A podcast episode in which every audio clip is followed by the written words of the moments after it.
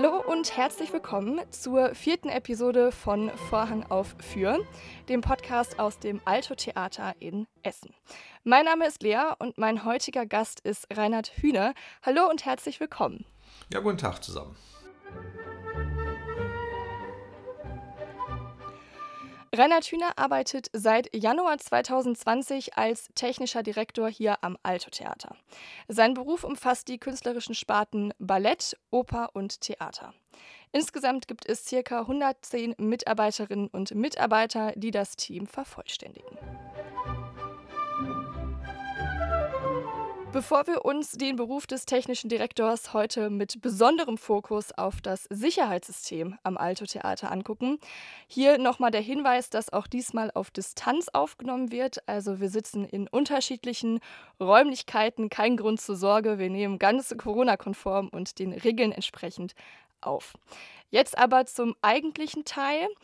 Erstmal, Reinhard, wie fühlt es sich an, zu wissen als Einstiegsfrage, dass der Spielbetrieb bald wieder losgeht? Eine spannende Situation und endlich dürfen wir das tun, wofür wir eigentlich beschäftigt sind. Es hat lange gelegen und weil ich selber erst noch nicht so lange da bin, habe ich den Spielbetrieb eigentlich in voller Form noch nie erlebt. Sehr spannend und das wird sicherlich schön, dass wir endlich dem Publikum wieder was zeigen können. Also mit anderen Worten, die Stimmung, die Vorfreude ist auf jeden Fall bei allen groß. Jo, kann man wohl so sagen. Eine perfekte Voraussetzung. Technischer Direktor klingt nach einer ganz großen Portion Verantwortung. Was genau liegt denn überhaupt in deinem Verantwortungsbereich? Was gehört zu deinen Hauptaufgaben? Es ist eigentlich recht einfach zu beschreiben. Man kann ja sagen, alles, was technischer Betrieb bedeutet, muss ich am Laufen halten. So einfach ist eigentlich die Überschrift. Und dann kann man jetzt im Beispielhaft runtergehen. Natürlich ist es der große Punkt ist der künstlerische Betrieb, dass die Veranstaltungen laufen, dass das Publikum das zu sehen bekommt, was wir alle uns vorstellen in einer super Qualität. Das ist klar immer das Ziel.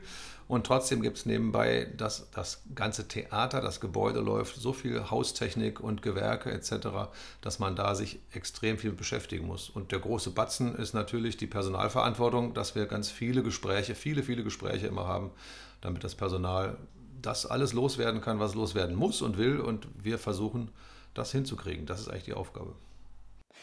Damit alles funktioniert, muss auch die Sicherheit stimmen. Und die Sicherheit spielt heute in unserer Episode eine große Rolle, denn wir wollen uns das Sicherheitssystem, also das Belüftungssystem im Alto-Theater einmal genauer angucken. Und da kennst du dich ja bestens aus. Deswegen es ist eine wichtige Aufgabe für dich, diese Sicherheit, äh, für diese Sicherheit zu sorgen. Nicht nur für unsere Mitarbeiterinnen und Mitarbeiter, sondern auch natürlich für das Publikum. Warum können sich denn unsere Besucherinnen und Besucher im Alto-Theater besonders sicher fühlen? Hm, für die Besucher ist das ein schönes Kapitel, weil da gab es jetzt eine Untersuchung der Deutschen Theatertechnischen Gesellschaft, die wurde beauftragt vom Ministerium für Wissenschaft und Kunst von Nordrhein-Westfalen. Das war also eine Auftragssache. Und die haben das zusammen entwickelt, in relativ schnell, weil sich ja natürlich keiner vorbereiten kann. Corona hat uns überfallen. Und das ging los mit, wollt ihr euch beteiligen? Und es waren 10, 12 Theater, die mitgemacht haben, oder sagen wir mal Theater und Veranstaltungshäuser, dass wir sagen, wir begucken die Lüftungssysteme. Und dann waren äh, europaweit Menschen daran beteiligt, die das untersucht haben, also auch rein wissenschaftlich begleitet haben. Und dann kommt dabei raus fürs Publikum, dass wir ein Lüftungssystem haben, so wie in vielen anderen Häusern, was natürlich im Normalfall ganz normal Luft durchbläst in einer bestimmten Menge, dass man sagt, das wird alles weggeführt dass die CO2-Werte passen, dass die Wärme passt und so weiter. Und jetzt betrachtet man das so, sagt, okay, Corona fordert von uns, dass wir mehr Luft durchkriegen. Es gibt ja ganz, ganz simpel zwei Hebel. Das eine ist, ich blase mehr Luft durch, das andere ist, ich lasse mir weniger Zuschauer rein. Und genau diese beiden Hebel nutzt man natürlich aus, dass wir sagen, wir machen einfach mal den Grundsatz, der es muss mindestens so die und die Grenze sein, den setzen wir einfach ein bisschen höher. Äh, wir versuchen die Lüftungsanlage statt auf, ich übertreibe jetzt fürchterlich, 50 Prozent auf 100 Prozent zu lassen. Das stimmt nicht, also sie läuft immer knapp unter 100. Ähm, aber jetzt eben auf jeden Fall 100. Äh, und wir lassen eben nur über den Daumen die Hälfte der Zuschauer rein. Das war unser Antrag, den wir auch im, vor einem Jahr bereits äh, in der Stadt Essen vermarktet haben. Ähm, das war auch unser Gedankenansatz von, da gab es diese ganzen Lüftungsüberlegungen nur im Ansatz. Und es hat sich aber bewahrheitet, dass die Zahlen eigentlich, die hinten rauspurzeln, sehr gut sind. Also wir kriegen jetzt so ungefähr einen Wert, jetzt, was man damit auch mal anfangen kann, Faktor 2,3. Ähm, das ist dann am Ende, wenn man es ganz fies liegt, äh, das 2,3-fache von dem, was ich wirklich berauche. So, die Zahl ist unscharf, weil natürlich da drin steckt, dass man voraussetzt, wir pusten da mehr Luft rein durch als sonst. Insofern ist sie etwas unscharf. Ne? Umgekehrt heißt das aber auch, machen wir es ganz einfach, setze ich dann die doppelte Menge, sprich volles Haus wieder rein, bin ich auf jeden Fall, wenn ich diesen anderen Wert halbiere, noch nicht unter 1. Und 1 ist die kritische Marke. Es muss immer über 1 liegen, denn dann ist die Luft in Ordnung. So einfach ist das. Neben den Zuschauerinnen und Zuschauern müssen auch die Mitarbeiterinnen und Mitarbeiter sich sicher fühlen. Wo ist da denn der Punkt? Also wie fühlen die sich sicher bei uns im Haus? Äh, das war die schöne Aufgabe gleich an einem, am Anfang, als es um Corona-Maßnahmen ging. Und ich finde es sehr interessant, das hat jetzt mit dem Theater speziell nichts zu tun, dass eigentlich so in ganz Deutschland oder ganz Ruhrgebiet die Zahlen vor einem Jahr derartig unten waren. Davon würden wir heute träumen. Wir haben uns also da über Inzidenzzahlen von, oh, bei mir ist 2,3 und bei dir ist 5,7 unterhalten. Also das ist jetzt im Kopf schon wieder Vergangenheit. Aber aus dieser Zeit rührt natürlich die Überlegung, was wir alles machen. Und wir haben sicherlich dafür auch gesorgt, dass damit mit den Maßnahmen die Verbreitung im Hause, toi toi toi, ist eigentlich nicht stattgefunden hat. Maßnahmen brauche ich jetzt nicht aufzählen, sind bekannt, Abstände, Maske etc. pp. Man kann es ja nur immer wieder selber runterbeten und das haben wir, ich weiß nicht wie oft im Jahr gemacht. Maske, Abstand, alles, was dazugehört, was du gerade schon gesagt hast, ist auch Teil des Sicherheitskonzeptes. Für die, die sich jetzt aber noch nicht speziell damit befasst haben oder noch nicht befassen mussten. Womit befasst sich allgemein dieses gesamte Sicherheitskonzept? Also Sicherheitskonzept heißt tatsächlich den gesamten Weg, ich bleibe jetzt bewusst bei den Zuschauern, vom Eintritt ins Gebäude, durch das Gebäude, alles, was dir dazu einfällt. Ich hole mir ein Programmheft, ich gehe auf die Toilette, ich gebe meinen Mantel ab.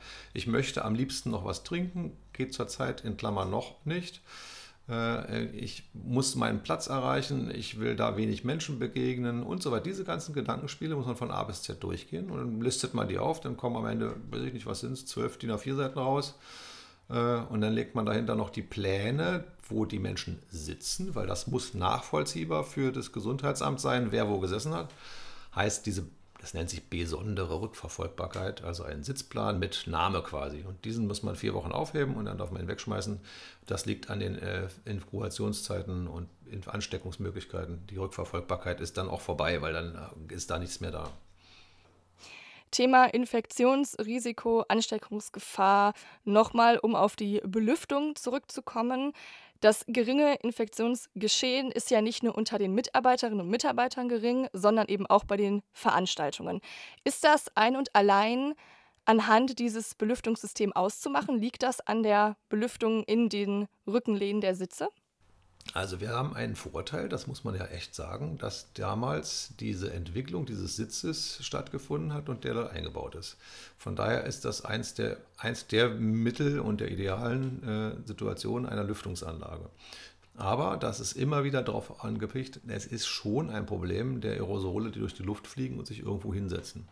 Das mit den Oberflächen scheint unterm Strich nach einem Jahr der Erkenntnis nicht so dramatisch zu sein, wie sie das uns vor einem Jahr erklärt haben.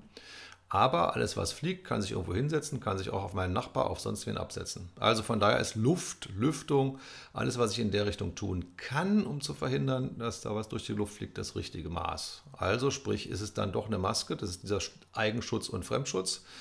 Äh, und das ist dann das, dass ich die Luft möglichst wegtransportiere in dem Raum, wo ich bin. Entscheidend finde ich aber auch, dass man sich klar macht, die ersten zwei Minuten, drei Minuten tun nicht weh, weil da sind in den Mengen, was durch die Luft fliegt, so wenige Anteile drin.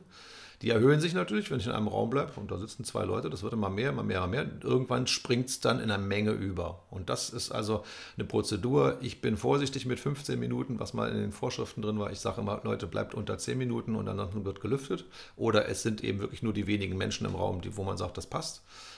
Und dann ist eigentlich auch alles getan. Also viel mehr macht nichts. Wir machen das Schöne im Grillo und überall, das Klinkenputzen. Also die Oberflächen, die wenigen, die man wirklich viel anfasst, dass wir die möglichst zwei, dreimal am Tag reinigen lassen. Man darf sich also definitiv bei uns in den unterschiedlichen Häusern sicher fühlen und äh, man darf beruhigt ins Theater kommen. Es wurde deswegen ja auch ein sogenanntes Sicherheitszertifikat verliehen und das hat eine bestimmte Abkürzung DTHG zertifiziert. Hat das, ist das ein gewisser Stempel, ein gewisser Status? Was heißt das? Dieses Zertifikat ist rausgekommen aus dieser Untersuchung, die ich beschrieben habe. Und äh, das ist eigentlich nur, dass die Firma, die Gesellschaft, Deutsche Theatertechnische Gesellschaft, so viele Anfragen gekriegt hat von den Theatern, was gibt es, was kann man machen, dass jetzt am Ende der wissenschaftlichen Untersuchung das als, nennen wir es mal, Zertifizierung als eine Aussage, als Emblem, wie man es auch mal jetzt nennt, äh, wo ein Wert drauf ist, der sagt, und damit kannst du weiterarbeiten. Das Schöne ist an der Untersuchung, dass du sogar Empfehlungen gekriegt hast, was du noch besser machen kannst. Also es gibt ja durchaus ganz extrem einen Raum, wenn ich irgendwo ein Foyer gar nicht belüftet habe mit, mit mechanischen Mitteln, sondern es ausschließlich mit Fensterbelüftung habe. Natürlich ist dann, muss man sagen, also ihr könnt ja dies tun, dies tun, dies tun, damit es besser wird. Die Empfehlung gibt es immer auch noch drin. Das finde ich sehr gut. Dann würde ich mit dem Part des Sicherheitskonzeptes einmal abschließen. Danke schon mal, dass du das etwas mehr erläutert und ins Detail uns nochmal vorgestellt hast. Jetzt würde ich auf deinen Werdegang und auf deinen Arbeitsalltag zu sprechen zu kommen. Als Einstiegsfrage, wann ist dir diese Berufsrichtung oder die Position an sich technischer Direktor das erste Mal begegnet?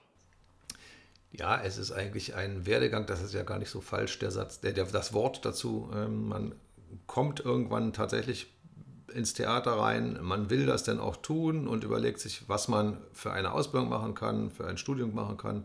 Bei mir war das äh, relativ schnell nach der Schule eine Neugierde aufs Theater und habe dann nach einem Praktikum gesagt gekriegt, komm, also wenn du was machst, dann studier doch dazu was. Guck, dass du technisch, wenn du interessiert bist, was studierst. Und das war seinerzeit eher Maschinenbau, weil es da noch dieses berühmte Studium noch gar nicht gab. Und ich bin über Maschinenbau dann dahin und dann aber als Quereinstieg in diese Veranstaltungstechnik hinein. Insofern habe ich in Berlin an der Beuth Hochschule, äh, das ist eine Fachhochschule, gleich ganz am Anfang 1900, muss ich aufpassen, richtig sage, 87 bis 91 äh, dieses Studium äh, in Berlin gemacht und gehöre zu den allerersten, die daraus gepurzelt sind. Das war sicherlich eine spannende Zeit, weil wir als Studenten selber den Professoren am Ende erklären sollten, was sie falsch gemacht haben. Bist du dann von Berlin direkt ans Alto-Theater gekommen oder gab es noch mehrere Zwischenstationen, sodass es dich erst später hierhin gezogen hat? Also jetzt ist eigentlich die Frage nach, wie wird man technischer Direktor da drin? Natürlich fängst du an, ich habe als Assistent angefangen des technischen Direktors im Musiktheater Gelsenkirchen und bin dann aber nach zwei Jahren, habe ich gesagt, na, kann ich ja weitermachen, dann wirst du Bühnenmeister oder Inspektor oder welche Ebene du auch immer dann anstrebst. Ja, oder es gibt welche, die gehen in die Konstruktion, welche gehen in den ganzen Werkstattbereich. Manche gehen auch in die Industrie. Also diese ganzen Sachen sind abgedeckt. Und ich bin tatsächlich dann Inspektor geworden, bin 1996 nach Wiesbaden gewechselt, ans Staatstheater. Das ist nun deutlich größer, ist ein landesweites Theater, was also wirklich massiv viel spielt. Äh, da habe ich relativ viel gelernt, war dort gleich stellvertretender technischer Leiter äh, und bin dann technischer Direktor das erste Mal 2002 in Bielefeld geworden und war das dort dann 15 Jahre lang. Und dann mit einem kleinen Zwischenstopp bin ich am Alto Theater gelandet. Ein fließender Übergang sozusagen. Wie sieht denn ein regulärer Arbeitsalltag bei dir aus? Welche Aufgaben machst du jeden Tag? Welche Aufgaben machst du vielleicht jeden zweiten Tag oder nur am Wochenende oder nur bei Vorstellungen? Interviews mache ich nur am Wochenende. Äh, Überraschung? Nein, äh, ist tatsächlich so, das ist ziemlich kunterbunt. Ähm, dadurch, dass das, was ich am Anfang beschrieb, doch vielfältig ist, muss man sich das ein bisschen versuchen zu strukturieren. Das funktioniert tatsächlich in unserem Job nicht wirklich. Aber ich weiß, dass morgens um 10 eine Probe losgeht. Ich schiele da drauf, noch einmal drauf, läuft das alles. Also da hat man ein Ohr für, dann hat man irgendwie nachmittags, abends ein Ohr dafür, ob das für die Veranstaltung nochmal kneift. Ganz zu schweigen davon, wenn es ein Problem gibt, wissen wir das innerhalb von zwei Minuten, das ist schon klar. Äh, und ansonsten sind natürlich alle Dinge zu koordinieren, Diskussionen, Gespräche mit Geschäftsführung, mit Personalleuten, mit Betriebsrat. Also das läuft kunterbunt durcheinander und ähm, zum Glück habe ich jetzt im Alto erstmal nicht so wahnsinnig viel, dass ich jetzt auch noch bestellen und recherchieren müsste, weil das hat in anderen Häusern, wenn man da nicht so viel Personal hat, bleibt das auch noch an einem hängen. Das heißt, du musst auch zu allen möglichen, ich sag mal, Tageszeiten erreichbar sein oder regelt sich das dann von selbst? Na, wenn man jetzt mal ein bisschen übertreibt, ist mal 24 Stunden erreichbar. Punkt. Also das darf man, das darf man jetzt, man muss das nicht übertreiben und meint man das immer irgendwie dauernd telefoniert einer. Das stimmt nicht. Aber im Sinne dessen, dass man erreichbar ist, ja, das ist tatsächlich so. Welche Rolle spielst du denn während Proben, während Premieren oder Vorstellungen? Also hast du da eine, welche Funktion hast du im Vorfeld oder vielleicht auch vor Ort dann direkt? Im Vorfeld sicherlich aufpassen, dass das uns den äh, das ganzen Ablauf nicht sprengt. Das ist so meine hauptsächliche, glaube ich, das schiele ich jeweils am meisten drauf. Passt das an die Dispo, passt das an den Betriebsablauf? Überfordern wir uns irgendwo nicht die Absprache mit der Werkstattleitung, also mit unserem Werkstattdirektor zu sagen, passt, hast, müssen wir weniger, müssen wir mit dem Regisseur nochmal reden, im Regie-Team.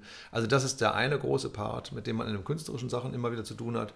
Und dann natürlich ab dem Moment, wo es wirklich auf der Bühne steht, also technische Einrichtung, gucken, dass da noch schöne Sachen. Und mein Anspruch ist einfach auch zu sagen, es muss eine gewisse Qualität nach außen ja auch da sein und die sicherlich zu überwachen und dem einen oder anderen mal auf den Fuß zu treten und bitten, es doch noch eben schöner, glatter, gerader nochmal anstreichen, was auch immer.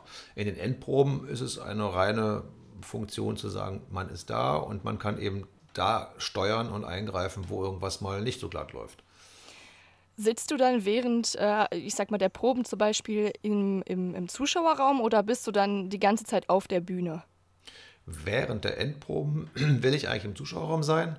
Das wäre der sichere, der sichere und bessere Part für mich. Und wenn es denn irgendwas mal ganz extrem ist, ist man sicherlich auch auf der Bühne unterwegs. Ja, kann passieren, aber sollte nicht sein, zumal wir die fleißigen Theatermeister und Beleuchtungsmeister und so weiter haben, die das ja auch jeden Abend steuern können und wollen und müssen. Also die sollen das auch in der Hand behalten, das ist ganz klar dann würde ich unsere Episode schon langsam zum Ende kommen lassen und dir eine abschließende Frage stellen.